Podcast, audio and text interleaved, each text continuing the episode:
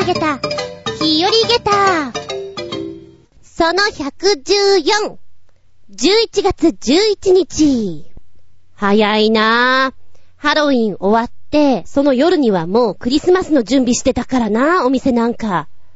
で、今テレビとかつけたらもうクリスマスケーキの予約とかやってるもんね。早いよ、年賀状も始まってるし。あと、いくつ寝たらお正月だよ。うわぁ、早い、怖い。でね、えっ、ー、と、新宿の鳥の市の準備ももう徐々に始まっていて、今週末か、には、新宿の花園神社に盛大な鳥の市がね、あるわけなんですけれども、前にお話しした日本で最後の、ああ、最後の見せ物小屋が 今回もスタンバイできております。今小屋がもう作られてる状態だからね。もしよかったら来てください。なんかこんなこと言ってると回し物みたいだよね。違うからね。一応ね、えーと、11月10日月曜日と22日土曜日が開催日です。前夜祭というのもありまして、その前日ですね。行われます。一応前夜祭は16時から翌2時って書いてあるけど、朝までやってるみたいな雰囲気だけどなぁ。延々人がいればやってるよって感じで。もうすぐそこが歌舞伎町だから盛り上がりがすごいんだよね。で、露店は約60店舗出るということなので、もう、お腹が空いたら食べればよし。疲れたら休めばよし。盛り上がったら見せ物小屋行くのもよし。ただし、おせよせ救急なので、うーん、なんとなく雰囲気を味わいたい人は後ろの列に並んで、で、よく見たい人、怖いの大好きっていう人は前の列に行ってください。で、本当に押されていくような感じなので、場所取りが大事です。いろんなものが飛んできます。気をつけて。そうだな、一つアドバイス。嫌がる人は入れない方がいいぞ。後で大変なことになるからな。と言っとこうか。まあね、年末になっていくとこういうイベントごとも面白いのが出てくるから、そういうのも行くのも楽しいですよね。なんか、紅葉とか見ないうちにどんどんどんどん冬めいちゃって、ちょっとつまんないな、今回な。はい。ってな感じでスタートしていきたいと思います。しばしお付き合いくださいませ。お相手は私。最近、こたつで寝てしまう癖がある。いかん。すげえ寝てしまってる時がある。いかんあつみじゅんです。どうぞよろしくお願いしまーす。この番組は、ちょあへよ .com のご協力へて放送しております。昨日久しぶりに芝居見てきました。なんかね、あ、見たいなと思っても、お値段が結構高かったりすると、うーん、そこまでする価値あるかなーと思って、もうね、あんまり見に行かなくなっちゃってるんですよね。で、映画とかはちょっと待つと DVD になるでしょ？別に大きいスクリーンでなくてもいいかなーっていう感じになってたの。で、たまたまね、同じようにちびっ子たちにお芝居教えてる先生で、やるんですよって言って話を聞いたら、もうご自身で作演出なんですよ。で、どんなの書かれたのかなと思ったら、滝蓮太郎のお話だということで、あ、それは面白そうだなと思ったんですね。で、興味持って、あ、じゃあ行きますねって言って、昨日行ってきたんですよ。うーん。あの、滝廉太郎の時期ってさ、お芝居やろうと思うと、お衣装だとか、小道具だとか、いろんなものでちょっと大変だったりするんですけれど、よくやってました。しかも、あの、滝廉太郎さんって、一番皆さんがご存知な歌は、あれですか？ドゥー、ドゥー、ドゥードゥードゥードゥードゥー、ドゥードゥドゥドゥドゥ、かな？だからね、音楽とかどうやって取り入れていくのかなと思ったら、舞台上にピアノがあって、で、ソプラノ歌手の人がいつもスタンバってるんですよ。で、BGM のように歌い出しをね、やってくれて、ああ、この曲もそうなんだ。へえ、この曲もそうなんだっていう風に楽しんで見ることができました。で、楽器も取り入れてて、で、お衣装もなんかね、そういう衣装を取り扱ってるところから無料でいただけるんです、みたいなことを教えてくれて、へえ、すごいじゃん。あ、なんか袴とかもそれっぽい。特に男性のね、学生服とかってちょっと明治の頃とかって癖があるじゃないですか。うわぁ、すごいなぁと思って見ていたんですけれども、あんまり嘘っぽくなく入り込めるっていうのがね、素敵だなぁと思ってたんですね。で、夜7時からスタートして、お芝居が、まあ1時間45分ぐらいだったのかな。その後にミニアフターコンサートっていうことで、ピアノとバイオリンのね、曲をちょっと聴かせてくれるんですよ。で、そういうのもなんか、あんまないよね。うん。芝居終わったらみんなすぐ帰っちゃうところだけど、余韻を残してくれるっていうところが、ちょっと憎いじゃんと思ってね、見てたんですけど、あのー、しっとりとした芝居の中、私、お腹がすごく空いてたわけじゃないのに、ギュルギュルギュルギュルギュルってなっちゃって、はぁ！すっごい恥ずかしいんだけど、何？私のお腹ったら何主張してんの？今のは、今のは私でございますけど、すいません。悪気ないです。悪気ないんです。ちょっと、ちょっとなっちゃいました。っていうのがあってね、なんかこう いたたまれなくなりました。ないですか、そういうこと。で、映画とか見ていても、シリアスなシーンになればなるほど、こう緊迫した空気ってあるじゃん。あの中どうしてもね、お腹が鳴ったり、咳が出てしまったりとかってよくあるんですよ。もう私の体ってば、もうままならないとか思っちゃうんだけどね。うん。申し訳ない。人間だものしょうがないじゃない。でもね、話を戻すと、この滝蓮太郎さんの舞台だったんですが、2000円だったんですよ、チケット代が。安いって思うぐらいよくできてました。うん。で、滝蓮太郎って言うと何浮かんできます？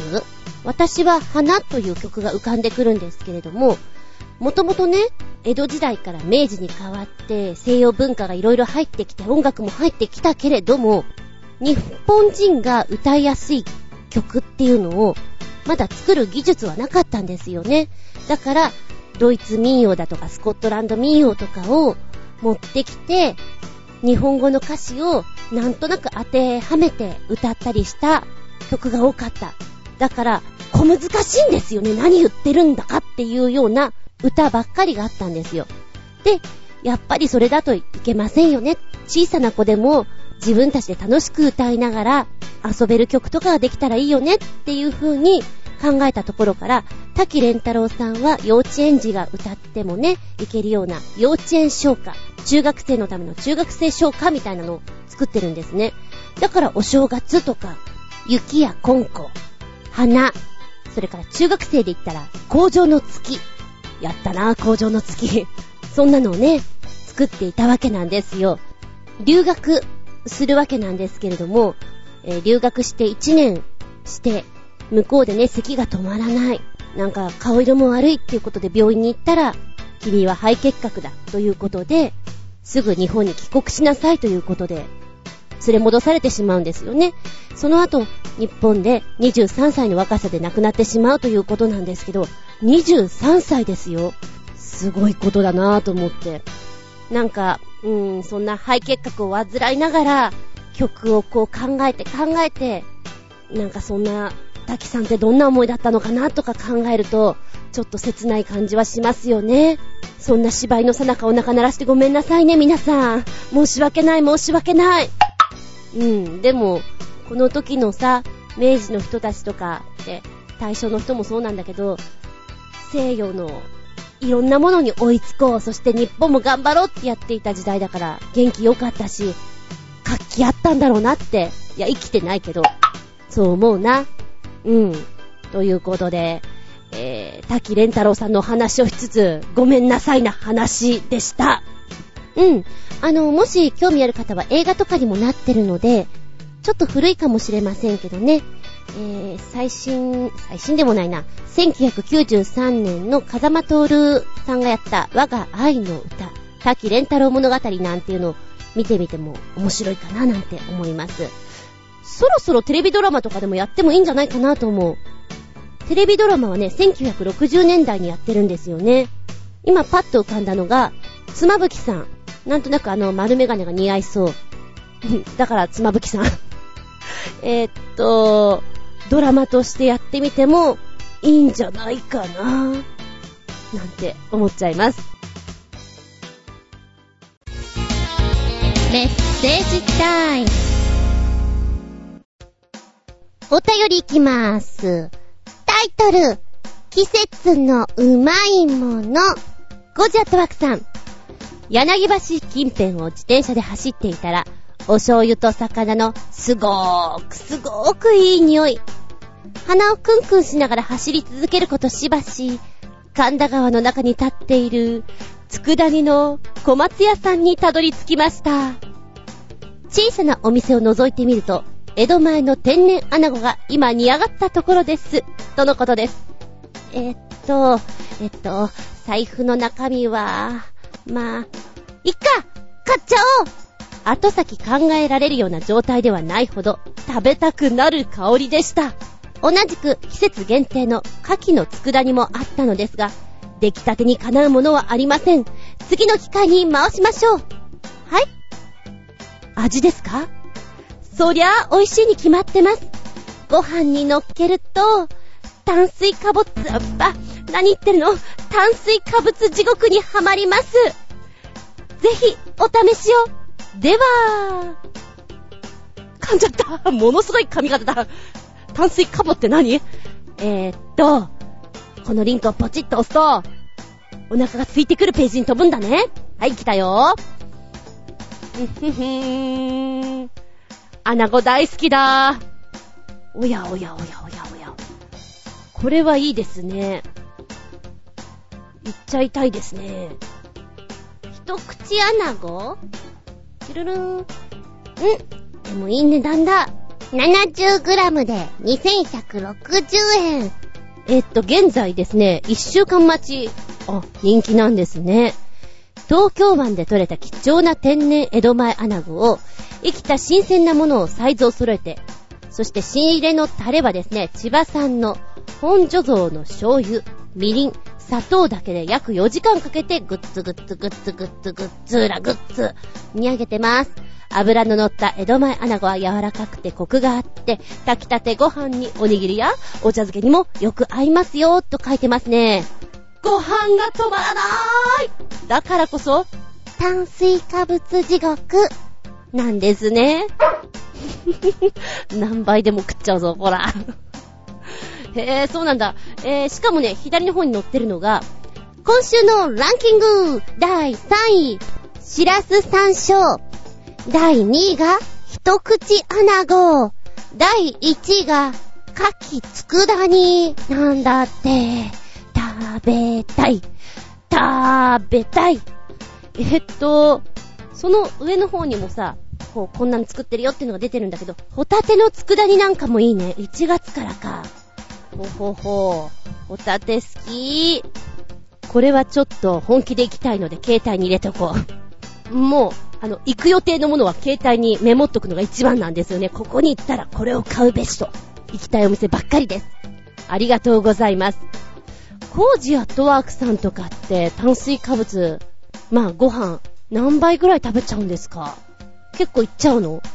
おいらはな、行くとき本当に行くんだ。茶碗じゃないぞ。丼で行くぞ。しかも2杯ぐらいは行っちゃうぞ。おかずはいらない。ご飯だけをわしわしわしわし食べます。あの、混ぜご飯とか行くと、もうずーっと咀嚼してますっていうぐらい食べたいです。食べるの大好きです。はい。ありがとうございます。よだれが、よだれが止まりません。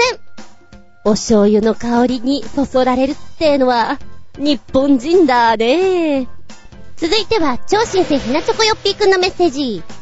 なんだかよくわからんが、一人のお姉さんがアメリカじゃ超有名らしい。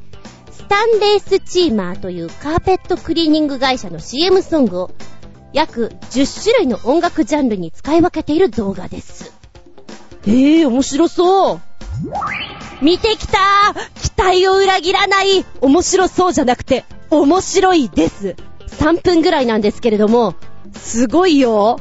本当にすごいからで、面白い、じゃない？釘付けじゃない？歌唱力あって、しかもとっても可愛らしいお顔立ちなんですよ。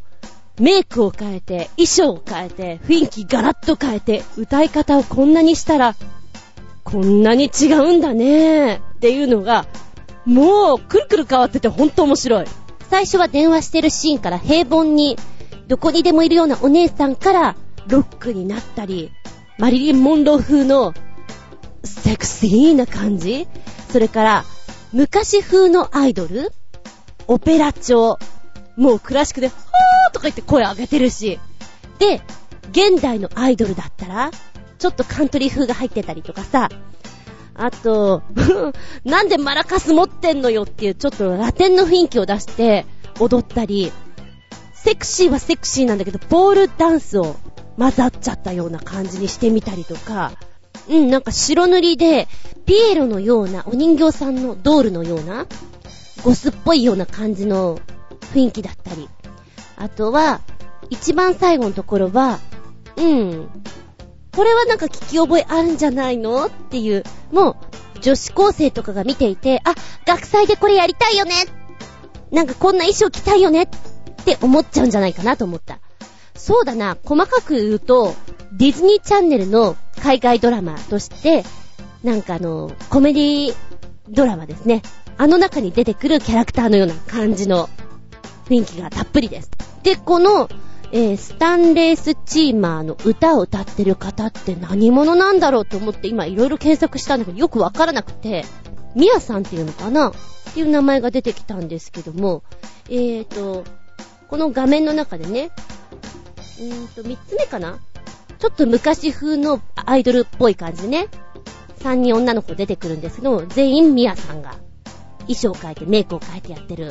まずはね、こんだけのジャンルを変えてやってるんだけど、違和感なくどれもパワフルにやってるところがいい。で、クラシックのさ、オペラ風に歌うところの高音域なんて、なかなか出せないよ。それを、ふわーっと上げてくるから、すげえです。うん。いや、これ楽しいです。私の中の気分盛り上げた、げた5つ。楽しかった、たまげった、げた5つ、リンゴンです。ありがとうございます。みやさんはね、本当にナイスバディなんですよ。で、結構バストが豊満なんですね。なので、マリリン・ボンロー風の色っぽいのがとってもお似合いです。りたまげた、ぶちげた話。しーのまっきー。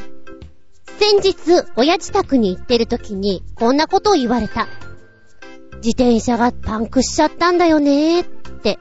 うん、まあ、直せばいいんじゃないかなーって思うでしょだけど自転車屋さんが非常に遠いんだって。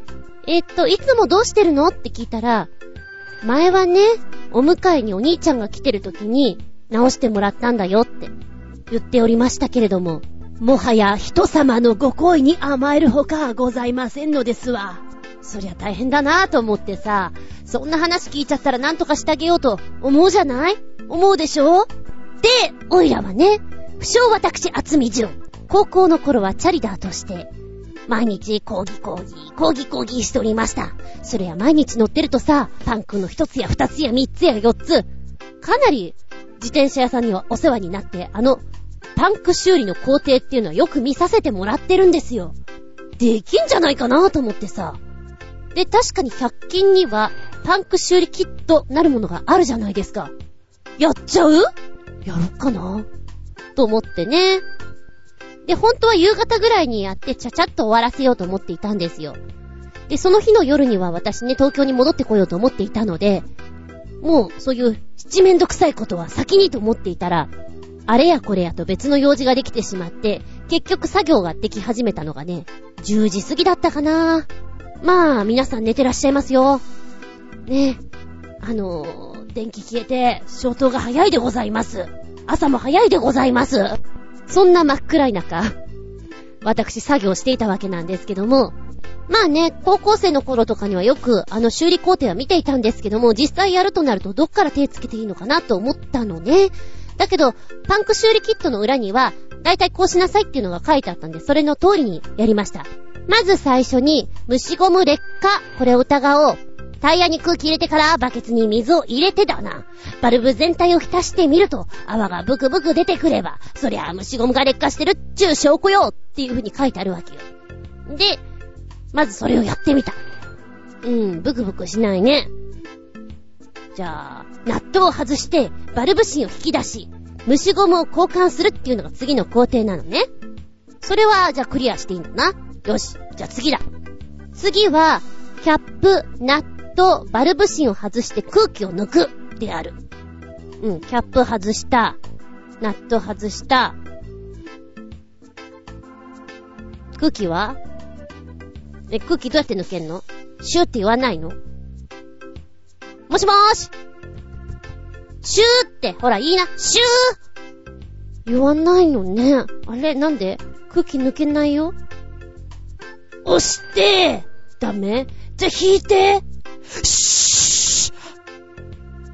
本当に真っ暗い中作業してるのよ。ちっちゃい電気つけて。で、このいきなりのシューっていう音の大きさにね、ぶったまげたーああ発声練習並みに大きい声出して、私ちょっと焦りま、あ、あ、みんな寝てる。ちっちゃい声で、失礼しました。多分誰にも聞こえてないかもしんないけど、申し訳なかったなと。すげえドキドキしたから。もうここだけで下駄5つリンゴンですよ。ようやく空気抜けたので次の手順。チャララン。タイヤとリムの間に脱着金具を差し込み、脱着金具の切り込みをスポークに引っ掛けて固定する。もう一本の脱着金具を差し込み、ずらすようにして、リムからタイヤの片側を外す。ん？何？どういうこと？ん？ちょっとよくわからなくて、いたずらに、こう、脱着金具をね、ぐいぐい押し込んで、なんかこれ、な、この作業やってることによって、中のチューブ傷つけそうだけど、全然こう外れる要素はないっつうのかなもう、全然ですよ。で、このちっちゃく書かれた文字とイラストだけだといまいち本当に合ってるかどうかがわからなくて、だってどうやっても外れそうにもないんだもん。で、携帯でちゃちゃっと見たらね、まあ、出てきました。こんな風にやるんですよっていうのが写真付きで、なるほど、こちらの方がわかりやすいと思ってやっていたわけなんですけども、こんなこと書いてあった。タイヤをリムから外します。力の弱い女性の場合は、ここが一番の山場。なにームキ？ーなんかこういうのってちょっと悔しいじゃん？悔しいから、いや、なせばなる。なさねばならぬ何事も、ふんが、ふんが、ふんが。だいぶ力技でやりましたけど、その後読んでったらね、タイヤとリムの間にタイヤレバーを差し込んで、隙間を作るんだ。少し離した位置にもう一本のタイヤレバーを差し込んで、タイヤの片側を少し外します。そのまま片方のタイヤレバーをずらしていくようにぐるっと一周させると外れていくよと。で、なかなかタイヤが硬いんだけど、力を入れてやるというよりも、タイヤレバーを隙間に差し込んで、テコの原理で外していきましょうと。こんなこと書いてあった。なるほど。力技じゃなくて、テコの原理。うん、こらせ。うんこらせ、あ、こっちか。うん、うん、ああ、なんか外れてきた気がする。うん、うん。本当にこの作業が一番時間かかったかもしれない。でもなんとかかんとか、外れてきてね。もうちょっとだよーあとは指でククッとやって、えー、タイヤのね、ところに釘とか刺さってないかチェックするチューブがどうなってるか見るあとはあれでしょ？チューブに空気入れて、チューブに穴が開いてないかをこう、バケツの中に入れてやる、チェックだけだよね。そう思って、チェックするの。ザブーン。ザブーン。ザブザブザブ。あれ？ザブザブザブ。あれ？二周やって、ブクブクしないわけ。なわけないでしょ。もう、何？もう一周やっちゃおうかな。ザブーン。ザブーン。ザブザブザブ。泡が出てこない。ええー、もしかして。でね、あの、バルブのついてるところを外してなかったんですよ。それ以外のとこに穴が開いてるかなと思って。で、あとは疑うべきところは、このバルブ芯の近辺なんですね。だけど、このバルブ芯の外れるところのさ、根元のナットっちゅうの？これどう見ても、工具必要だよね。手で回せないから。六角レンチかい？六角レンチこの家にあるのかい？自分家じゃないからさ、どこに何があるかわからないのね。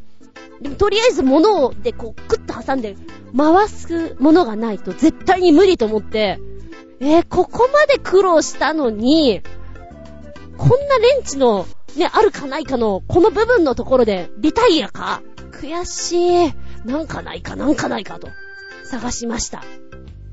あ、ニッパー発見とりあえず最初のきっかけでクッと回れば、あとは何とでもなると思ってね、やってみた。大成功。あとは指でくるくるっと回してやれば、ほら、バルブが抜けた。さあ、空気入れてチェックよ。ブクブク、ああ、なんかブクブクしてるのここからだけだ。でももう一回試してみようかな。ブクブクブクブク。うんうんうん。やっぱここか。どう見ても、ここからしか出てこないか。実はですね、バルブ芯がくっついてるでしょ？で、チューブからニョキッと出てるその根元のところが避けてたんですよ。これは修理しようがないなでももしかしたら私が知らないだけで何か策があるのではないかと、ちょっとネットを見たんだけど、ダメだったねダメだった、わからなかった。なんでしょう。こう、原因がわかってるのに手の施しようがなく、閉じさせてもらいましたって気分でなんか嫌だよね。嫌だけどしょうがないなと思ってさ、一応、無駄だとは思うけど、この避けてる部分に、このね、修理キットの中にあったのりちゃんをたらーんと垂らしといて、まあ無理だと思うけど、なんとなく一時的にね、塞がってればいいかなと思ってやってみた。もう抜けてるかもしれないけど。で、よし、じゃあ元に戻そう。ここまでの工程、1時間半ぐらいかかってんじゃないかな。探したりとかが多かった。そしてチューブを取り出すのにすごく時間がかかったから、もう意味のないぐらい、本当に時間をかけ、間もなく12時を回ってしまいますよ、レベルですね。でもやったさ。気持ち的には、もう12時ちょいぐらいには家に帰りたいんだ、私は。でも作業がまだある。まあ、とりあえずね、このまんま、このチューブベロンって出したまんまじゃどうしようもないので、タイヤを元に戻して、こう、親父殿が元気がいい時に、ね、チャリを押して、でもいいけど、どう、どうにかしてこう自転車屋さんに持っていけるような状態にしとこうと思ったの。うん。ここで思ったのが、タイヤちゃんと戻るかな？なんかさ、調子に乗ってチューブ出したはいいんだけど、元に戻んなかったらどうしようってすっごく思った。結構これも時間かかっちゃってね。うーんと、まさに、盲腸の手術で新米の医者が腸を取り出しすぎてしまって、こうね、悪いとこ取って、腸を戻すときに、戻らねえ、どうしようと思ってこう、ぎゅうぎゅうお腹の中に詰め込むような感じって言うんですか？いや、ぎゅうぎゅうやりました。なんかね、入れるのもすごく時間かかった。でも、なんとかかんとか、こう、形が整いまして、よしよしなんとかねあとは、もう、うん、私にできることは何もない以上終了みたいな感じで。ま、今回、初めてトライしたからすごく時間もかかっちゃったんだけども、これ高校生の頃にこのやり方知ってたら、うん、自分でガンガン直せてよかったなと思う。なんか知んないけどね、自転車屋さんが悪かったんじゃない？って言われるんだけど、週1回レベルで、パンクしてたような気がすんだよね。また来ちゃいました、へへみたいな感じで、いつも行って、うーん、直してもらうの800円ぐらいとかだったんじゃないのかな？でもなんかしょっちゅうやっててもらったので、めんどくさいっていうのも確かにありました。これが分かってれば、ね、100均のグッズで、とりあえずは自分で直せるじゃないですか。なんか悔しいなって思ったりもしつつ、今回は直せなくて残念なんだけど、いい勉強になりました。まあ、とにもかくにも、あの、シュッって音に、本当に本当にびっくりたまげた、下駄5つ、リンゴンだったんですよ。はい。てな感じで、長々と失礼しました。ではお便りいきますよ。コージアットワークさん、これ前回の取り残し分です。タイトル、このフィギュア欲しいかも。このデザイン、このスペックで6800円買いかも？うーん、うーん。迷ってらっしゃるね。そんな時には、買っちまいな。迷うくらいなら、買っちまいな。さて、どんなフィギュアなんでしょうか？ポチッと押すとですね、おっと、これは海洋堂さんのページですね。知ってますよ。私の知り合い。食玩とかフィギュアとかちょっとハマってる人がいて。うーん、やっぱり海洋堂が一番いいんだよね。出来が丁寧でさ。っていうのを聞いたことがあるので、名前は知ってます。ガシャポンとかにもあるよね。なんかそれで有名なんでしょ？えー、っと、しかしこのページは随分渋いですな。仏像とか、そんな感じがいたしますもの。えー、そしてこれは、海洋堂さんと、竹谷隆之さんとによるプロジェクトなんですね。KT プロジェクトと言われまして、今回はですね、竹屋敷自在置物っていうのにスポットライトをバシッと当ててきてます。えー、何？何言ってんの？自在置物って何よ？これはですね、江戸時代にルーツを持つ日本の金属工芸の一つなんですって。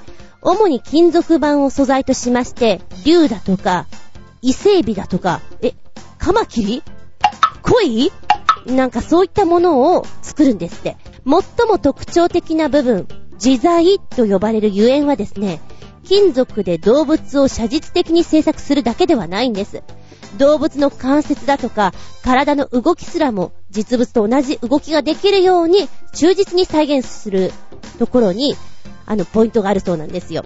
そのために、この、ね、作業っていうのは、作る工程は、機械でもう、トンカントンカンガガガガッとやるわけではなく、手作業で細かくやっていかなきゃいけないものなんですって。あ、本当にやっぱり日本人が得意とするものづくりのやり方だなっていうのはちょっと読んでて思ったんですけれども、全部手作りっていうこと？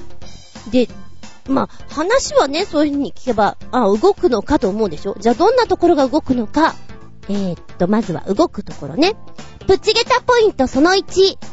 おめめ。付属の眼球可動用ニードルで自由に黒目の位置を変えることができるんですよ。これってすごいじゃんプチゲタポイントその2。縦紙縦紙もね、連続ジョイントによる動きが可能なんですって。だから、縦紙自体に動きをつけて、疾走感のある棚引き具合とかも、自由な角度で表現することができるんだってさ。そして、プチゲタポイントその3。顎。顎を開けたり、閉めたりできます。だから、あーとか、うーんとかいう表現が、表現？表情ができるわけさ。プッチゲタポイントその4。首。首も、ジョイントの部分をね、ずらすことによって、前とか、後ろとか、動かすことができるんですよ。プッチゲタポイントその5。足。足を、ねえ、関節ごとに曲げられるから、ダッシュしてるところそれから、気をつけまっすぐなってるところスキップしてるところ。スキップってどんな感じだろうまあいいや。そんな風にあなたの好きなポーズにできるわけ。楽しいでしょそしてプチゲタポイントその6。尻尾。尻尾も自由に動かせますよ。嬉しい時は縦にピーンと小刻みにね、振って。ちょっとイラッとしてる？イライラ、イライラ、横にゆらゆらしてる。あ、ごめん。これ猫の尻尾。うん、でも尻尾はあなたの好きなように動かせますからね。まあ、これだけのポイントをちょっとずつ動かすことができるっていうのは随分ポーズが変えられますよね。飽きずに、あなたのお好みの、こう、形でキープできるっていうのはちょっと楽しいんじゃないかなっていう気がします。しかもよくできてるしね。えー、っとね、今回はキリンなんですけれども、キリンってあれよ動物園にいる黄色のあの水玉野郎じゃないですよ。あの首の長いやつじゃないからね。大丈夫かな？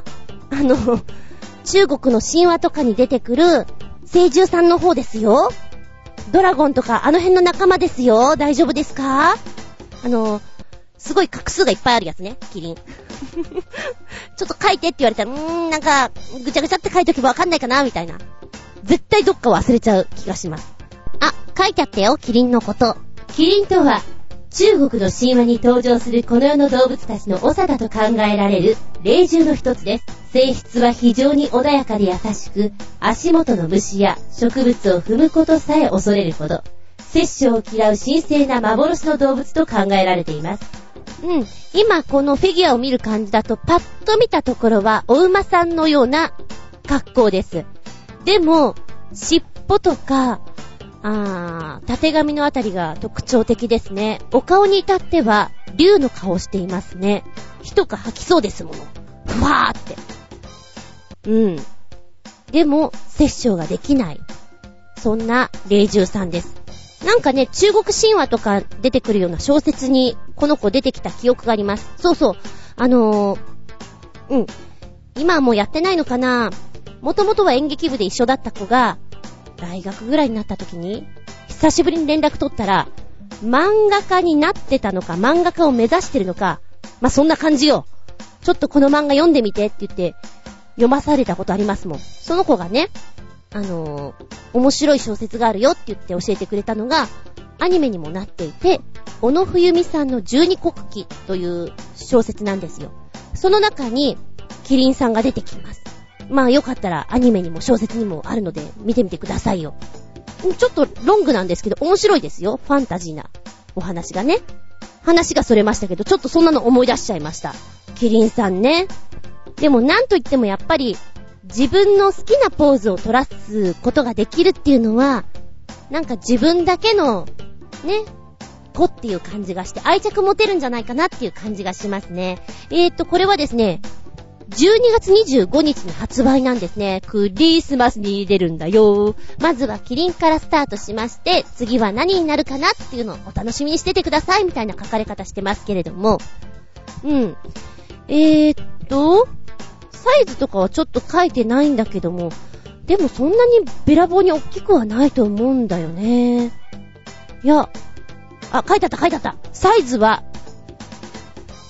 17センチ？そんなに大きくないね。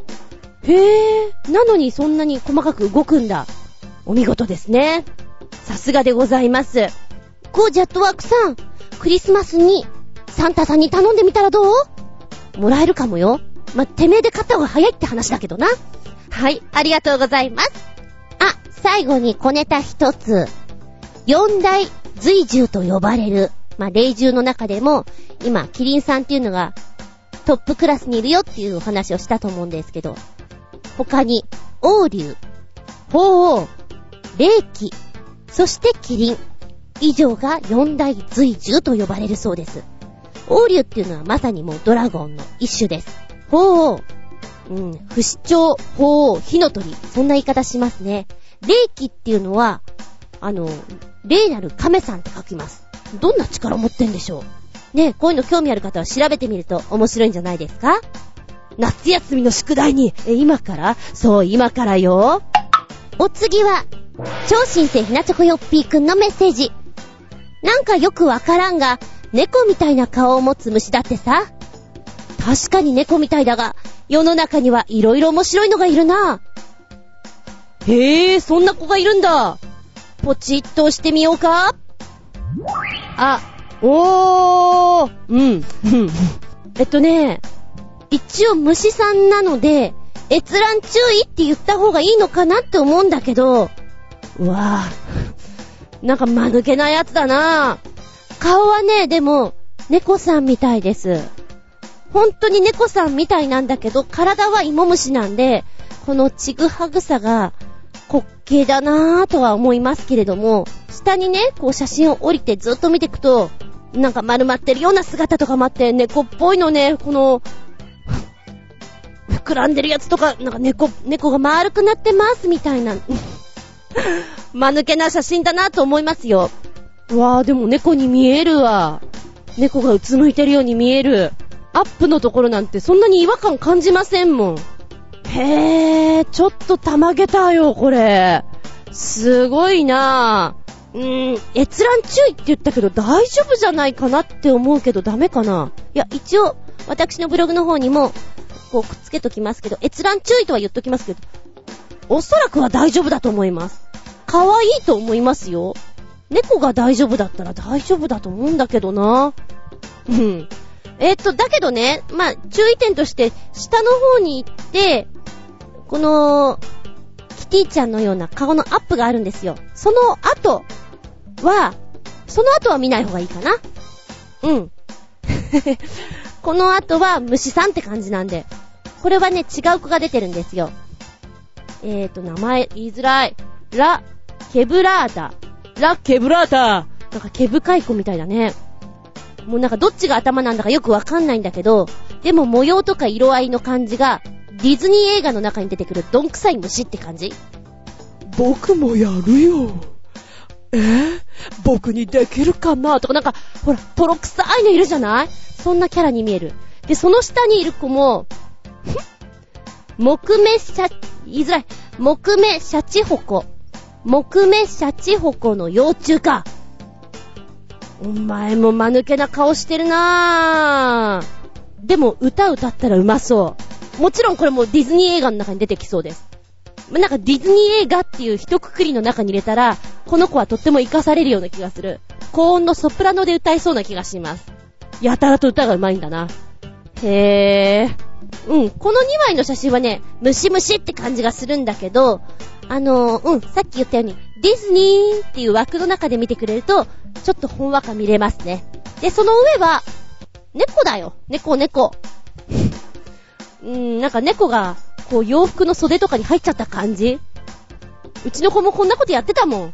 出られないってやってた。なんかそれ思い出しちゃう。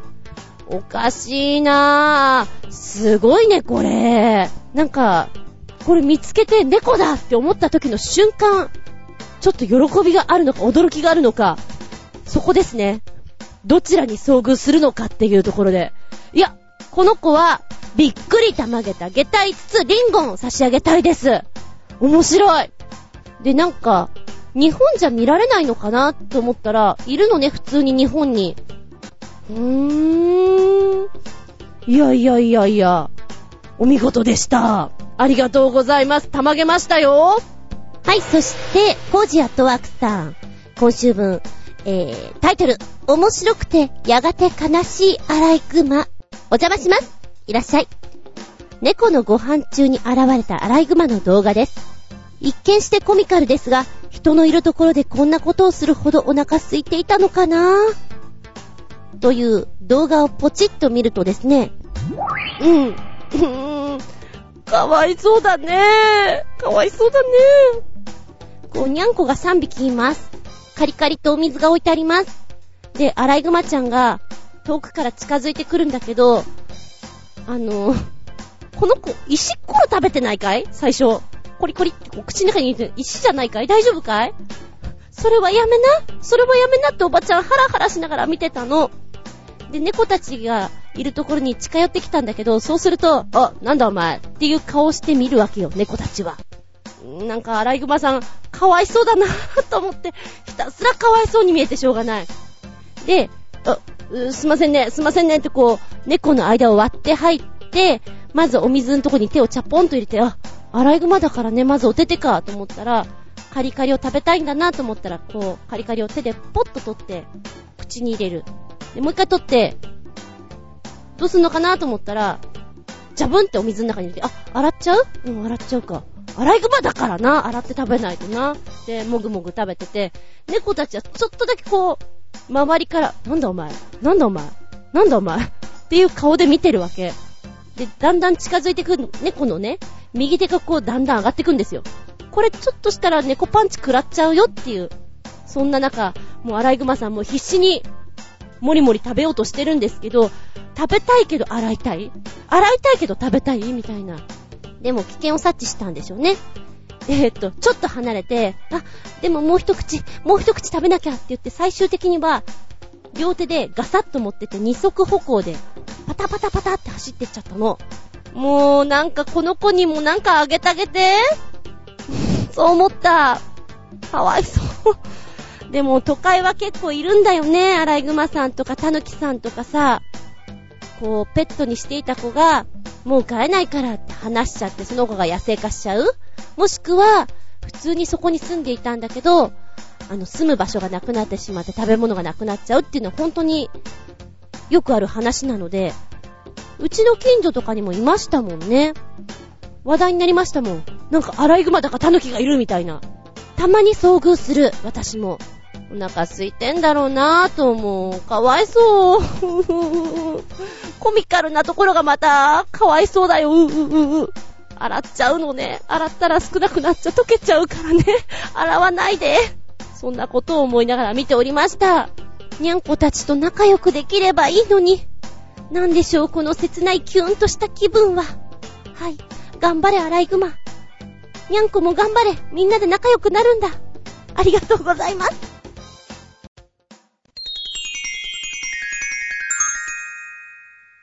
シシピンアウトタイム。今日は何の日 ?11 月11日。ワンワンワンワン。1が4つつくよ。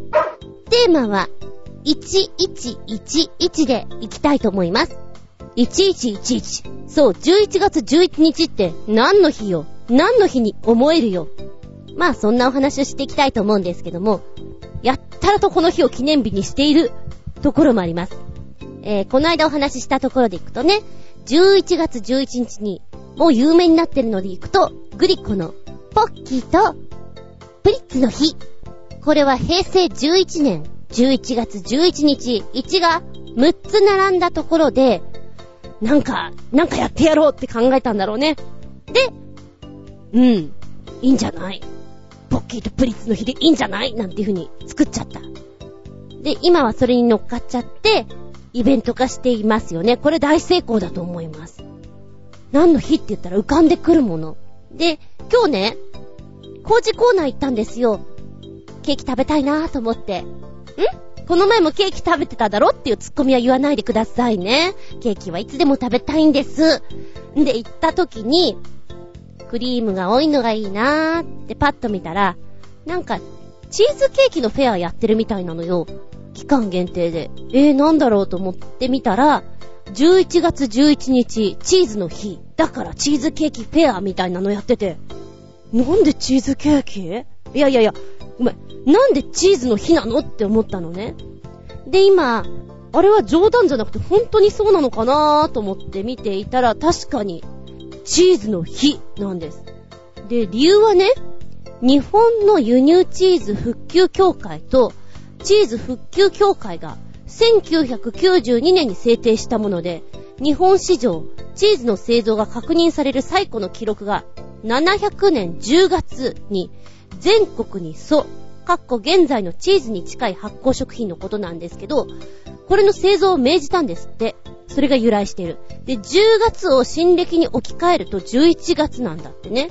で、じゃあ記念日にしましょうよって言った時に、うーん、11月か。覚えやすい日って何かな？覚えやすい日ですか ?11 日でいいんじゃないですか？ああ、1が4つ並ぶな。じゃあ11月11日はチーズの日っていうことで。いいね、諸君。はーい、みたいな。え、それで決まっちゃったんだ。おー、うん、なんか、関係ありそうで関係ないよね。乗っかっちゃったねっていう感じで。ちょっと、工事コーナーの人に教えてあげたいですね。これあんまり関係ないですよって言ってあげたいですね。うん。11月11日、こんなのはどうかな ?1111 の形に似ているものをお値段下げますよ、みたいなの。今パッと見ていたらね、例えば1111は、もやしの日だよっていうの書いてあるの。もやしが並んだように見えるでしょ？うん、なんか言われてみたら、そうかな。じゃあ、他には？麺の日。これはね、一番最初に思ったんだよね。パスタとかだよなーって。パスタもほら、そうめんも。あの辺の麺類は全部乾麺的なものとかって、こう、まっすぐじゃん？まっすぐじゃないやつもあるけど、だからそういうやつを、これだと思ったものをお店に持ってって、OK がもらえたら、ちょっとだけ安くしてもらえるっていう遊び心どうでしょうか？なんかイレブンイレブンでなんか、フィーバーみたいな気分になりませんか？でね、これ可愛いなと思ったの、ピーナッツの日でもあるんです。全国落花生協会が1985年に制定しまして、ピーナッツは一つの殻に二粒の豆が双子のように同居してますね。それが特徴なんです。ゾロ目の11に由来していることから、ピーナッツの日。なんかよくわかんないようなわかるような、一個のやつもあるじゃん？だからいろいろ例外もあるんだろうけど、ちょっと言ってることが可愛いのでオッケー。へえ。うん、なんかくっつけちゃった感じで言うと、こんなのもある。美しいまつげの日。なんかこの1111が、あの、まつげっぽい感じだったんでしょうか。うーん、それ言ったらくっつけていくと、髪の毛とかもいけるような気がするので、まあ、例えばね、有名じゃないけど有名にするんだったらば、エクステだとか、まつげとかを、11月11日になんか、ね、つけてくれる人はお安くしますよ的な、そんなところで乗っかることはできるんでしょうかね。乗っかりづらいのも多いですけどね。それをやられても、みたいな。そうだな。あ、これもね、ちょっと思ったの。1111でしょ？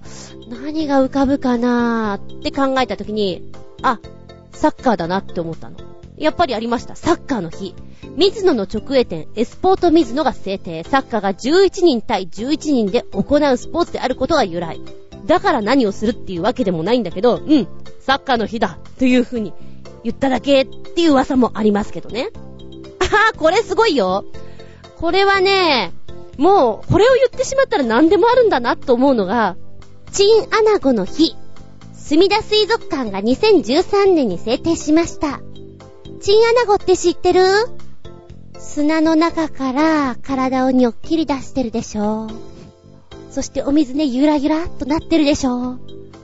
あの、砂の中から体をにょっきり出してる姿が、ほら、数字の1に似てるでしょ群れで暮らす習慣があるから、1年間に最も一の集まる日付を選んで、11月11日を、チンアナゴの日にしようぜって、墨田水族館が言ったの。オッケー出しちゃったの？ねえ。これ館長かなんかがそう言ったのかな？わかんないけど、おかしいね。そうですね。それはチンアナゴの日にしなければいけませんねって言っちゃったのかな。いやいやいや、乗っかるところが面白くて、いいよ遊び心満点だね。ではここでお便りいっちゃおうかな。1111コージャットワークさん。鼻毛の日ってどうでしょう？実は、じーっと見ているうちに、ゲスタルト崩壊して、バカボンのパパの鼻毛に見えてきました。やばい。夜中に目が覚めたら、枕元に無表情なバカボンパパが、じーっと立っていたらどうしましょうパパ、夜中に何してるの？わしはお前のパパではないのだ。ごもっともです。うわーん、怖いよぜいぜい、気を取り直し、続けます。ちなみに、鼻毛に関する慣用句には、鼻毛を読む、鼻毛を抜く、鼻毛を数える、などがありますが、これらは女性が自分に気のある男性を翻弄するという、ほとんど同じ意味で使われています。というわけで、鼻毛の日転じて、悪女とか小悪魔とかの日でもいいのかもしれません。よかった。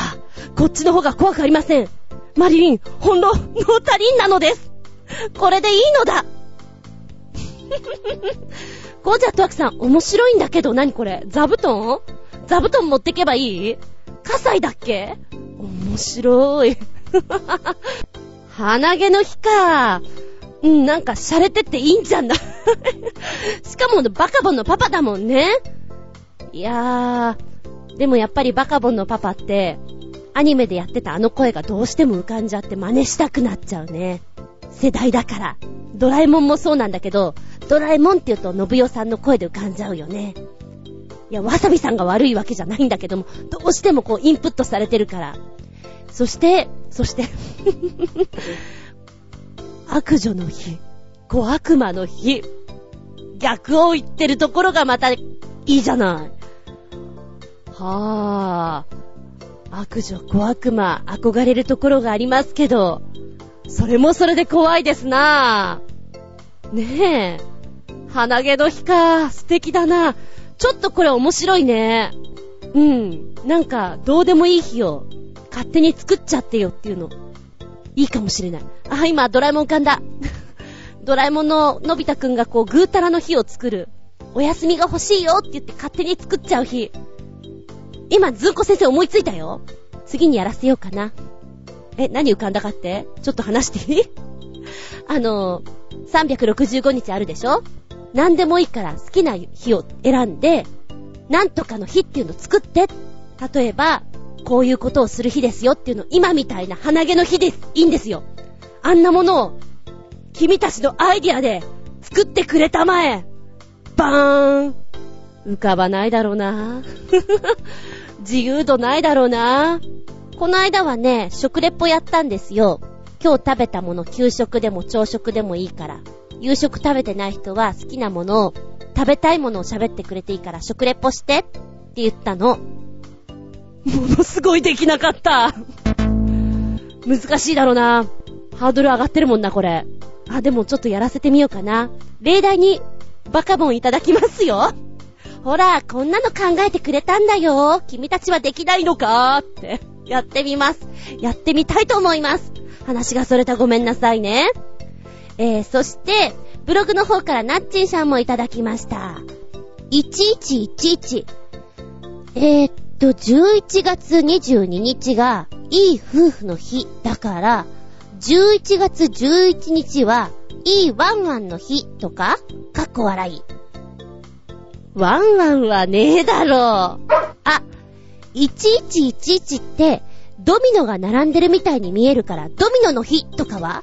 それとか、人が並んでる風にも見えるから、行列の日。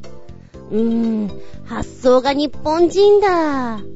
関係ないけど、デジタル時計で数字が並ぶと嬉しいよね。1111は一番多く並んだ数字かな。だって、2222とか3333はないもんね。レシート金額でもデジタル時計の数字でも数字が並ぶと嬉しくなっちゃうのです。そういえばチーズ屋さん、かっこネットショップからハガキが来てて、11月11日はチーズの日なんだって。なんか色々あるね。コメントありがとうございます。色々考えてくれたなぁ。いいワンワンの日、ごめん。私はワンワンワンワンの日、ワンコの日だと言いました。安易でごめんなさい。いいかなーって思ったの。そっか。ドミノの日ね。面白いね。ドミノの日。本の日とかでもいいよね。本を縦に並べてる感じ強引だけど。あとは、これ素敵。行列の日。確かに。発想が日本人だっていうところなんだけど、ちゃんと並べる日本人ってすごいからね。行列にあっぱれお見事日本人そう思うよ。ちゃんと待てる力。だってね、お国によっては並ぶって何ですかって。な、なんで並ぶんですか？行けばいいじゃん。さっさと行けばいいじゃんって思ってるお国もあるじゃないですか。素晴らしいよね、日本人。うん。いや、これは行列の日入れていいと思います。お見事です。そして、話がそれたけど、数字が並ぶと嬉しいよねっていうのは、嬉しいね。あのー、なんか、幸せな気分になるよね。あと、うん、数字が並ぶのとは別に、誕生日とか、こうパッと見た時に自分の誕生日とかだったりすると嬉しい。まあ中にはね、自分の誕生日はデジタル時計で見れない人もいるけれども、うん。ちょっとしたハッピーをありがとうって思います。いやー、ナッチンさんお見事ですよ。へー。でもね、チーズの日はそういうわけなの。そういうわけでチーズの日なの。あれはこじつけ。と言っちゃなんなんだけども、一緒に乗っかっちゃえっていう日だから、あのー、見た目で言ってる行列の日とかドミノの日とかのが私はいいと思います。ありがとうございます。浮かぶもんだね。でもね、私、ワンワンワンワンの日は、あるなと思ったの。確かにペットショップとかに、11日とか22日に行くと、安く買えるんですよ。ポイントがつくんですよ。5倍ポイントとかだったりするんですね。じゃ、それはある。じゃ、なんかもう一つプラスアルファするとしたら、例えば、うーんと、ドッグランとか行って、ワンコ連れてたらいつもお金払わなきゃいけないところが今日は無料だよとか、ワンコのおやつくれるよとか、あと、そうだな、あったら嬉しいなと思ったのが、私は子供の頃、私が生まれる前はワンコ飼ってたんですって、3匹。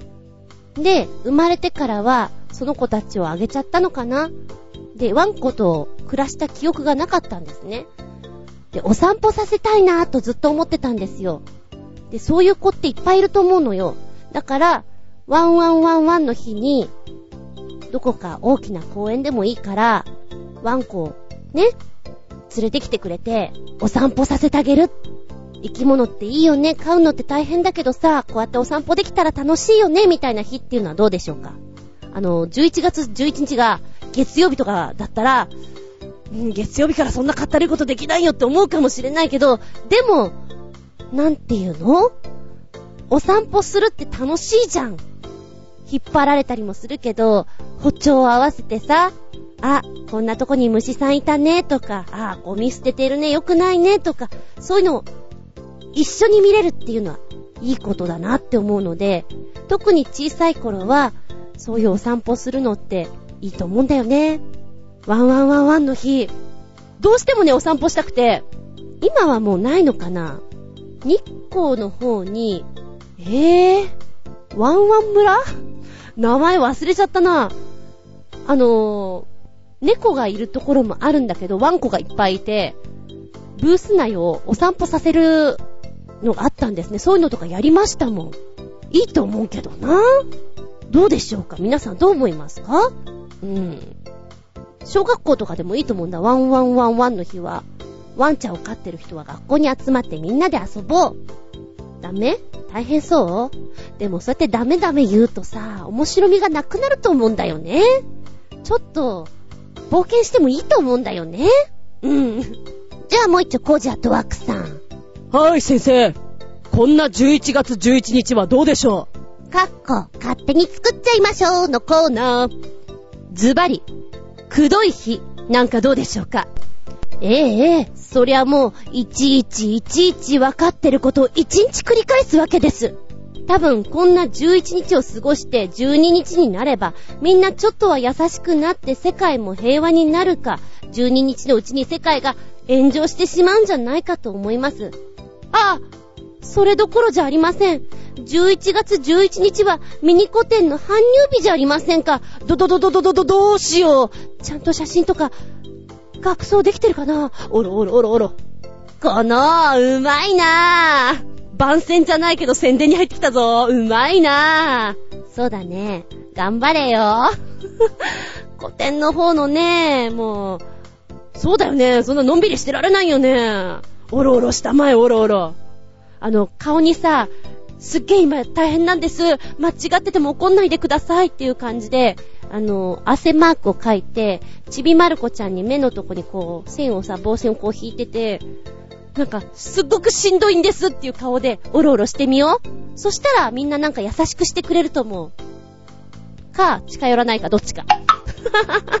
やってみ、やってみ。くどい日っていうのも面白いね。なんかそれで遊びができそうな気がする。同じことを何度も言われたり、された場合に、くどいんじゃーって言って、盛り上がるっていうのどう？バカみたいだなと思うけど、盛り上がれそうな気がする。あの、飲んでる時に、その話さっきも聞いた、くどいんじゃーその日だけはブレッコ。ねえ、どうでしょう？なんか、いろいろ妄想できます。ちょっと楽しいです。なんか今改めて、くどい日を返すと、深みがあるね。なんかいっぱい同じこと言われるのって嫌じゃん。すごく嫌じゃん。くどいぜって思うけど、言ってる方はもっと嫌な気分かもしれないしね。でも、それでもくどく言ってあげたいほどの愛があるのかもしれないし。ねえ。言わせてしまってる自分もいるのかもしれないし、反省しなきゃいけないのかもしれないし、ちょっと親心があるような、深いな、ちょっとこれって思って聞いてた。聞いてたっていうか今考えた。うん。深く考える分、なんか相手側の気持ちになったら優しくなれるんだろうなって思った。で、突っぱねてしまうと、トゲトゲギザギザな翌日になるんじゃないかと思ってみたりね。いや、ありがとうございます。広がった私の中で。じゃあ、私から111、まだあんのかよって言われて、ごめんね、まだあるんだ。あの、暗証番号の日、どうでしょうか1111とか連番とかってさ、暗証番号に良くないって言うじゃない？で、皆さん暗証番号って1個ですか ?2 個ですか？私はね、2個かな？大まかに2個です。で、たまに変えた方がいいって言うじゃないですか。だからそのたまにっていうことで1111の日どうですか？連番ダメよ。あの、電話番号とかもダメよ。誕生日とかもダメよ。なので、そういうので変えてみたらきっかけになるんじゃないかな。でもね、あんまり変えすぎると、ちょっと忘れてしまう時があるんだよね。結局どれだったっけ？って言うんだよ。4つぐらいこうぐるぐるやってる時はもう、あ、で、結局ここになったんだっけ？そうそうそうそうってまた忘れちゃうんだよね。本当に困ったもんです。でも、まあ、銀行のパスワードだったり、ネットのパスワードだったりっていうのはたまに変えた方がいいっていうのは告知が来るようにした方がいいんだと思うな。ぜひ、1111の日にしてみたら、どうかな？うん。なんていう話をしつつ、今日もたっぷり話してみました。ありがとうございます。さて、11月11日、あなたは何の日だと思う？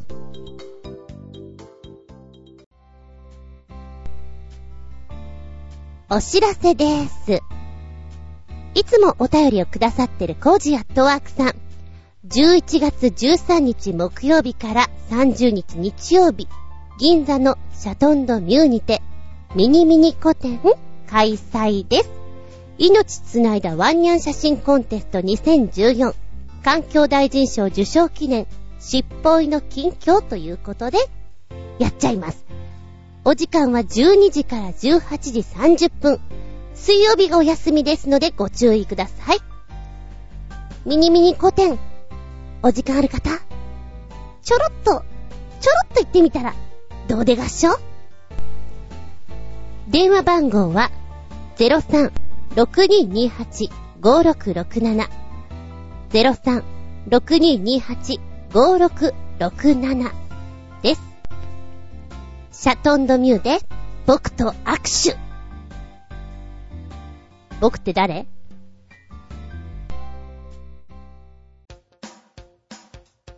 お便りいきます。超新星ひなチョコヨッピーくん、メッセージ。さて、なんだかよくわからんが、1972年から2014年まで、世界的に有名なテレビゲームの音楽をヘビーメタル風にアレンジして演奏している動画でも見るでねるねる。かっこ、アコースティックもあるがね。ちゅうことです。はい。ポチッと押して、聞いてきた。17分12秒あります。長いなぁ、と思うけど、聞き始めると、やっぱりこう、ファミコンとかやっていたし、ゲーム好きだったので、下手だけど、ああ、こういう風になってくのかっていうのが面白いです。で、思ってた以上にかっこいい。かっこいいし、楽しそう。スーパーマリオの、タタタタタタタタタっていう、あの辺とかもなんか、コミカルだけどかっこいいみたいな。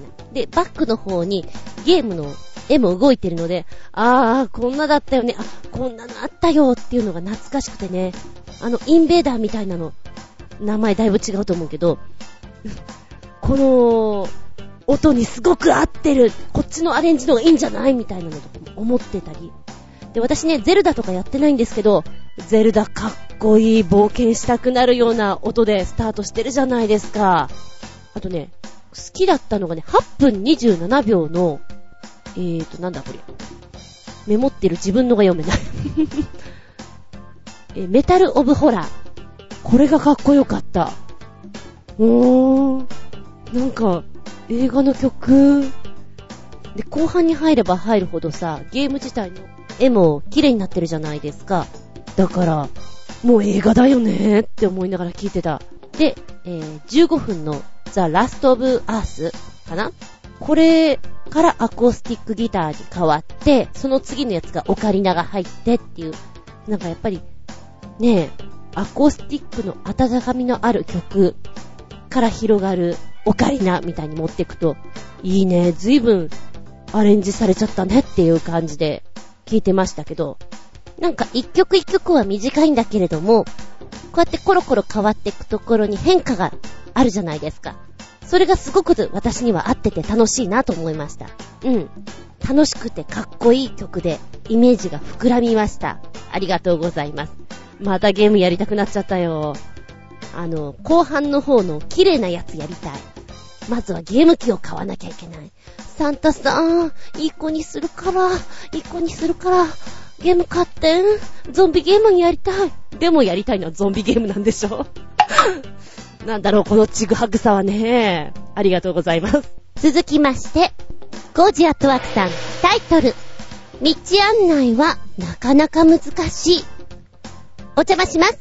いらっしゃい柳橋の佃煮屋さんの話をしたら、門前仲町に住んでる友人が行きたいというので、道を教えてあげることにしました。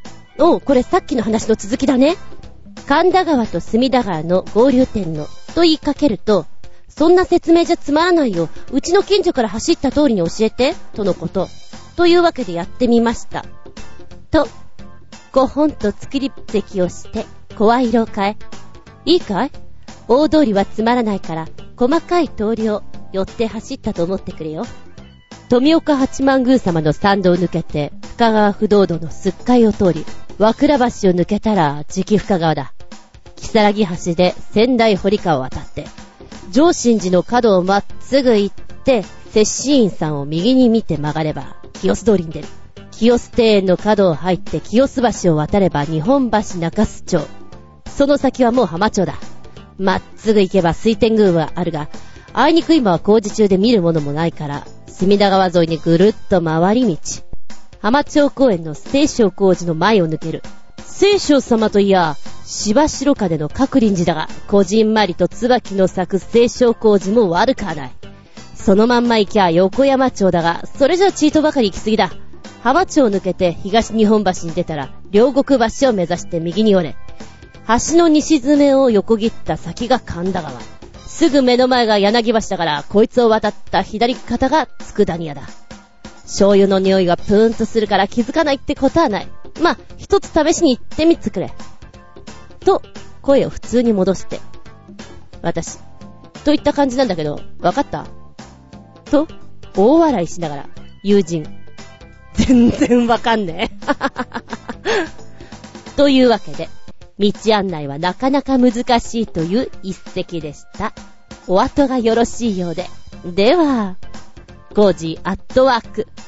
この文章が粋だね。江戸っぽい喋りっていうか、この文の書き方が、ちょっと漱石さんを思い出しました。あの明治の頃の文の書き方っていうのかな。まっすぐとかさ、と声を変えてとか、そういう言い方がなんか、坊ちゃんとか思い出しましたもん。ああ、面白いこれ。でも、んーと、んーと、地図が出てこなかったいや、これ、リアルな話ですか？面白いです。いい友人持ってるなぁ。つまらないからっていうのがね、またいいじゃないですか。いやいや、これでもちょっと喋りの練習に、あの、プリントアウトして使える。なんか今回いろいろネタをありがとうございます。ふふ中学生たちに、はい、読んだよねーって。スラッと喋ってごらーんって。早口言葉じゃないんだけど、口の練習にすごくいいかなって思う。読み方違ったらごめんね。謝っとくわ。難しい。はい、ありがとうございます。面白かったです。あ、でも、道案内って難しいよね。難しい。私も苦手だし、こう、どう言ったらわかりやすいのかなっていうのがで、なんとなく感覚で言ってるので、あそこ二つ目だったか三つ目だったか、どうだったかっていうのがちょっとうろ覚えだったりするんだよね。まあ、でも、道のことに関したらやっぱり男性の方がうまく教えられるとか言いますもんね。おばちゃんに聞くと、うんうん。なんか、だいぶわからないことを教えてくれますから、やっぱり道を聞くんだったら、なんか、その辺をよくわかってそうで、で、具体的に教えてくれそうな人がいいなと思う。私はね、道を聞くときに、お店の人か、じゃなければ、その辺をよく歩いていそうな、リーマン風の人に聞きます。あんまりおじいちゃんとかを捕まえちゃうと話が長くなっちゃって、なんなので、もうそういう人を見つけますね。具体的にポンポンと教えてくれそうな気がするので。はい。ありがとうございます。面白かった。で、結局、友人殿は、佃煮屋に行ったのかな？同じもの買ったのかしら？元気でソング、やる気でソング。取り残し分より、超新星ひなチョコヨッピーくんメッセージ、犬神サーカスさんの PV 過去ホラー編だよ、取り残しが。まずは、3曲目、3つの扉、12分の対策。4曲目、読みの国、話がむちゃくちゃなんですけど、かっこ笑い。5曲目、ここはどこの細道じゃ。ハリウッド映画のスプラッター、クリーチャー造形の巨匠、スクリーミング・マッド・ジョージが監督した作品、閲覧注意、かっこ笑い。うん。でもね、この3曲とも、すんばらしいよ。おすすめは、3曲目が私は面白かったです。物語として面白いです。いいドラマだなと思って見ました。で、なんかね、曲も頭の中に残るんだよね。で、3つの扉、開くわけなんだけども、そうすると物語性の、こっちを選んでいたらきっとこんな人生だよねっていうのを見せてくれるんですよ。で、曲の雰囲気もちょっとガラッと変わってしまうので、いや、面白いですよ。うん。で、4人揃ってちょっと無表情に、ああ、あの時に戻れたならってやってるところとかもなんか素敵だなと思った。世にも奇妙な物語とかのワンシーンみたいだなと思ったしね。いやいやいやいや、これちょっと面白い、みんな見てって感じ。お次が、読みの国なんですけど、うん。オープニングが、何？この、北斗の剣みたいな雰囲気を出しちゃってるじゃん。ねえ。この語りから行くんだったら、千葉茂さん使ってほしいですね。なんかタイトルがもう、まさに、北斗の剣っていう感じで、むちゃくちゃ感がたまりませんね。でも、歌の質は好きですね。うん。歌詞は結構、やっぱり、あー、うん、ブラックだなと思うんだけども、でもいいなと思います。でね、今まで見た中では、一番最後にどんでん返しがないかなっていうのが、ちょっとこれ、色が違うなと思いました。え、そしてラストの、ここはどこの細道じゃ。うーん、閲覧注意って、超新星ヘナチョコヨッピーくん書いてくれてます。まさにそうでしょう。えー、っと、うん、ホラー嫌いな人は見ちゃ、見れないかなーと思うぐらい、よくやってると思います。えっとね、これはね、最初の1分間だけでものすごく見せる力があるなって思うぐらいですよ。ぐーっと悲鳴とかあったりするからもう映画のワンシーンですよね。オープニングです。で、その後に子供たちがちょっとほら、犬神っぽいメイクをしていて、縄跳びを回してるんです。で、子供たちのあの、か細い声でさ、とーりゃんせとか言って、怖いよね子供っていうのがもう怖いなと思いながら、もうそこだけで、つかみは OK ですよ。あとは見てのお楽しみです。いや、でもすごいよ。痛々しいなって思いながら、うん。恨みとかいろんなものがこうやってグツグツグツグツ出来上がってくんのかなって思っちゃうね。なるほど。一応こちらは、あの、現代版の四谷階段をテーマにして作ったということらしいですね。うーん。マッド・ジョージ監督による PV の収録か。すごいね。なんだろうか、味わい深くて。面白いって言うとあれなんだけど、キモいです。そうね、これの表現としては、キモ怖いです。ぜひ、あの、強い人は見てください。結構ドバドバのザバザバです。閲覧注意だよーんうんとね、犬神サーカスさんいろいろ教えてもらったじゃないですか。で、思ったのが、私、すごく好きっていうか合うなと思ったの。で、えー、眠い時に、ツーリングとか行ったりね、ドライブとか行ったりする時に、聞くのに私はこれがいいなと思って。物語性があるので。で、曲が一つの方向だけじゃないんだよね。遊び心があるので、私向きだなぁと思って、この CD 調達しなきゃなぁと思ってます。はい、ありがとうございます。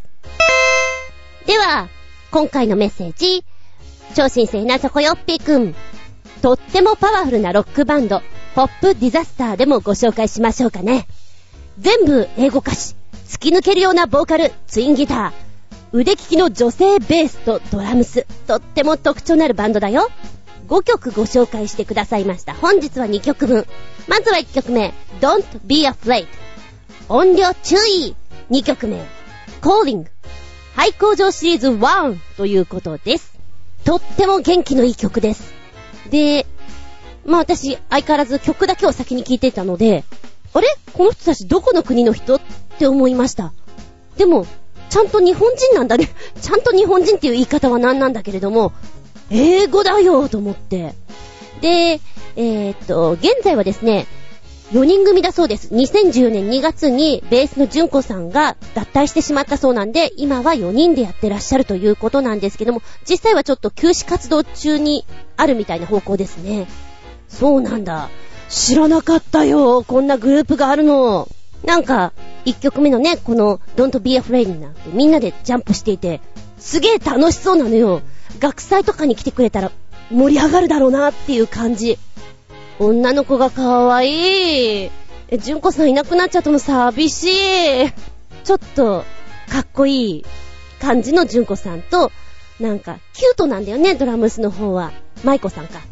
うーん、もったいない。男女比のいい感じだなと思ったんだけど、もったいないなって思っちゃう。これはね、お散歩したいね。足が軽やかに動くよ。一歩一歩、どんどん歩いちゃうよっていう感じの曲だと思いました。2曲目のトーリング、廃工場シリーズということで、すごく軍艦島思い出しましたよ。一応ね、こちらのミュージックビデオなんですけど、日本で1台のラジコンヘリコプターを駆使して飛ばした、そうですね。廃墟の外から中へと、まさに軍艦島のご紹介の時にあったような映像なんで、うわぁ、なんか楽しそうだな、この撮影って思って見てました。自由自在に空を飛んでる感じでね、見れちゃって。で、英語の曲なんだけどさ、何言ってるかいまいちよくわかんないけども、広がりがあるなぁと思って、うん、なんか、空を見ながらさ、両手をうわーっと広げて、聴いていたいなっていう曲だと思いました。どちらもね、スカッと、スキッとしてるので、あ、そうそう、コカ・コーラの CM とかさ、炭酸のような弾ける感じがすごくするので、ねえ、CM ソングとかいいんじゃないですか？とか思っちゃうぐらいです。うん。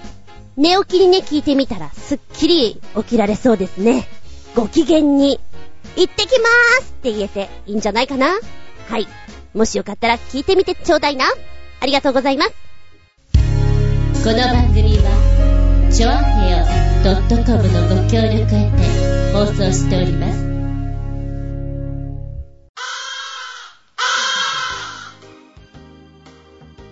はい、長々とお付き合いありがとうございます。次回は11月25日、下駄115でお聞きいただけたらと思います。テーマはですね、いい子になろうキャンペーンで、行こうかな。先ほどのすっぴんアウトタイムで、11月11日1111のお話してたじゃないですか。でね、ちょうどウィキを見てたら、11月11日はグレゴリオ歴で年始から315日目なんだって。だから年末まではあと50日なんですよって書いてある。あと50日って言われると、ものすごい短いね。うん。で、今回のテーマ、いい子になろうキャンペーン。サンタさん、これ欲しいな？あれ欲しいな？いい子にしてるからちょうだい。なんて言い始めるのが、12月に入ってからぐらいなんでしょうか。いい子にはその前からなってないとダメなんだぜ。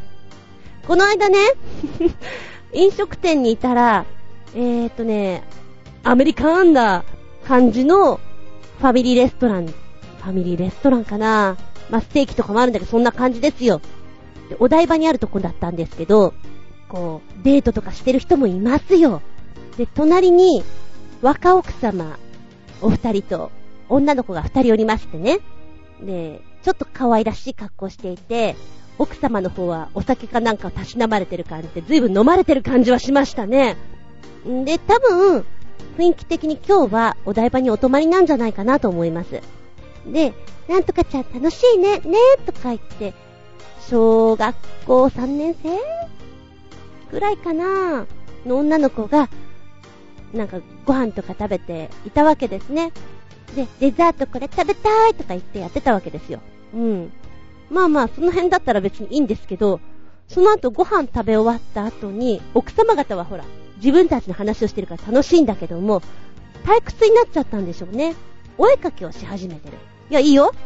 お絵かきしてるのはいい。テーブルで書くんだったらな。テーブルで書くんだったらいくらでも書いていい。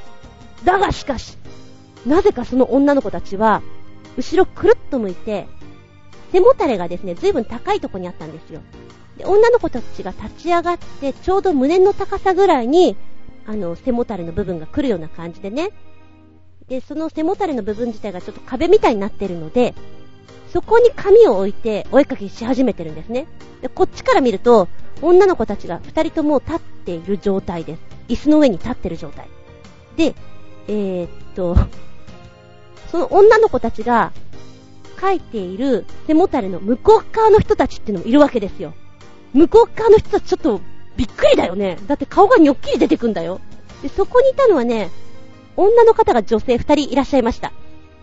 で、お食事とかされてると思うけれど、こう、ねえ、ふと目線を上げると女の子が二人顔をこっちに出していて、絵を描いてる。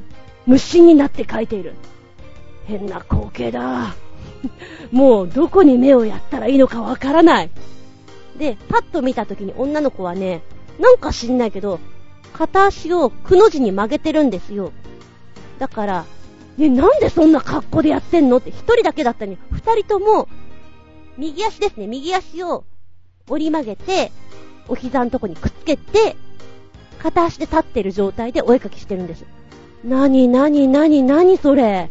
ちょっとママ、お酒じゃなくてママ、女の子たち行儀悪いよママ。これいい子じゃない。なんとかして。ダメだと思うよこれは。お店的にも NG だと思うよ。っておばちゃん思ったのね。お隣でそんなことされたら目についてしょうがないわと思ったんで、奥様方は、おほほほほ、あはははは、うふふふふふってやってるから、んダメだこりゃと思ってね、見てたわけですよ。うん、そうだね。昭和だったらおそらくこれは注意してたんだろうなと思うんだけど、もうめんどくさいから私もそんなことしませんよ。ただ、あー、もったいないな。こんな可愛らしいお洋服着せてもらって、ねえ、いいとこでご飯食べてんだろうけれど、いいとこにお泊まりするんだろうけれど、これじゃあなサンタさんも来ないぞと思ってね、見てたわけですよ。で、ふと思った。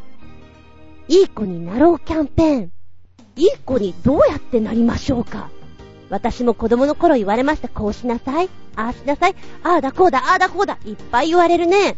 あなたが思ういい子って、どんな風にしたらいい子になれそう？あなたがもし、サンタさんだったら、うん、君はいい子だね。いい子だからこれをあげよう。どう思う？最近の子供は夜中でもすごい時間にコンビニにいたりするからね。まあ、親御さんのお仕事とかもあるでしょう。塾とかもあるんでしょう。私の教え子ちゃんなんかも、ねえ、下手したら、遠出してる子なんかはあれですよ。9時ぐらいとかに、駅に着いて帰って、11時半とか12時だったりしたら、やっぱり寝るのが1時2時とかになったりするのかなと思ったら、寝る時間もないよね。子供は早寝するもんだよっていうのは昔の人が言うだけのことで、今は難しいんだろうなと思う。だがしかし、だがしかしだ。いい子になろうキャンペーンをしてもいいんじゃないか？っておばちゃん思うの。ということで、あなたが思う、いい子になろうキャンペーン。こんなことをしたら、いいんじゃない？ほら、ご飯を30回噛めばいいんじゃない？とか、いろいろあるでしょう。それを書いてみてください。馬鹿げたメールを待ってます。お便りは、チョアヘオホームページ、お便りホームから送っていただきますか、もしくはパーソナリティブログの方にコメントを残しください。じゃなければ、私、ズンコの独り言のブログ、こちらにもメールフォーム用意してございますので、こちらから入っていただくか、直前になって、こういうテーマでいきますよというのをアップします。そこにコメント残しても構いません。直接のメールアドレスもございます。全部小文字で、geta アンダーバー zun アットマーク yahoo.co.jp geta アンダーバー zun アットマーク yahoo.co.jp こちらまでお願いしますね。なお、時間の都合上とか、私の都合上、全部ご紹介できなかったらごめんなさい。改めてまた時間を作ってやりたいと思います。ということで次回は11月25日、日付が変わるその頃に、下駄115でお聞きください。お相手は私、今日歩いてて、足が痛いな、足が痛いなと思ってたの。なんか切れてる感じ？おかしいなと思って家に帰ってきたら、人差し指の第二関節のところが破れていて、何靴ずれみたいになってた。こんなところ靴ずれになるの初めてだよびっくりたまげたよいててててて。厚み純でした。見舞い、聞く舞い、話す舞い。ずんこの話も、もう、おしまい。バイバイキーン最近油断してるとだ。土曜日の夜中 ?12 時ちょい前ぐらいにメールがポロロンと入ってくる。あ、メールだ。明日の代行お願いします。え？明日の代行、時間は ?10 時から。10時、11時、12時15分。え？来たー、3本か。その後自分の3本が入ったりするので、がっつりです。あの、いいの別にできるんだけど、のんびりしてるところにさ、よろしくーみたいなメールが来ると、ちょっと焦るよね。直前すぎて。で、最近そんなことが多くて、明日は臨時で2時間やってきて、115回目をやる時も臨時で2回行ってくる。なんかてんやわんやです。てんや、てんやわんやでちょっと今、時間がうまく調整できなくてごめんなさいです。そんなことないですか？もっと早く言って。だったら何とでもするから。今そんな気分です。明日もきっとガラガラ声になっちゃうぞ。ガラガラピー。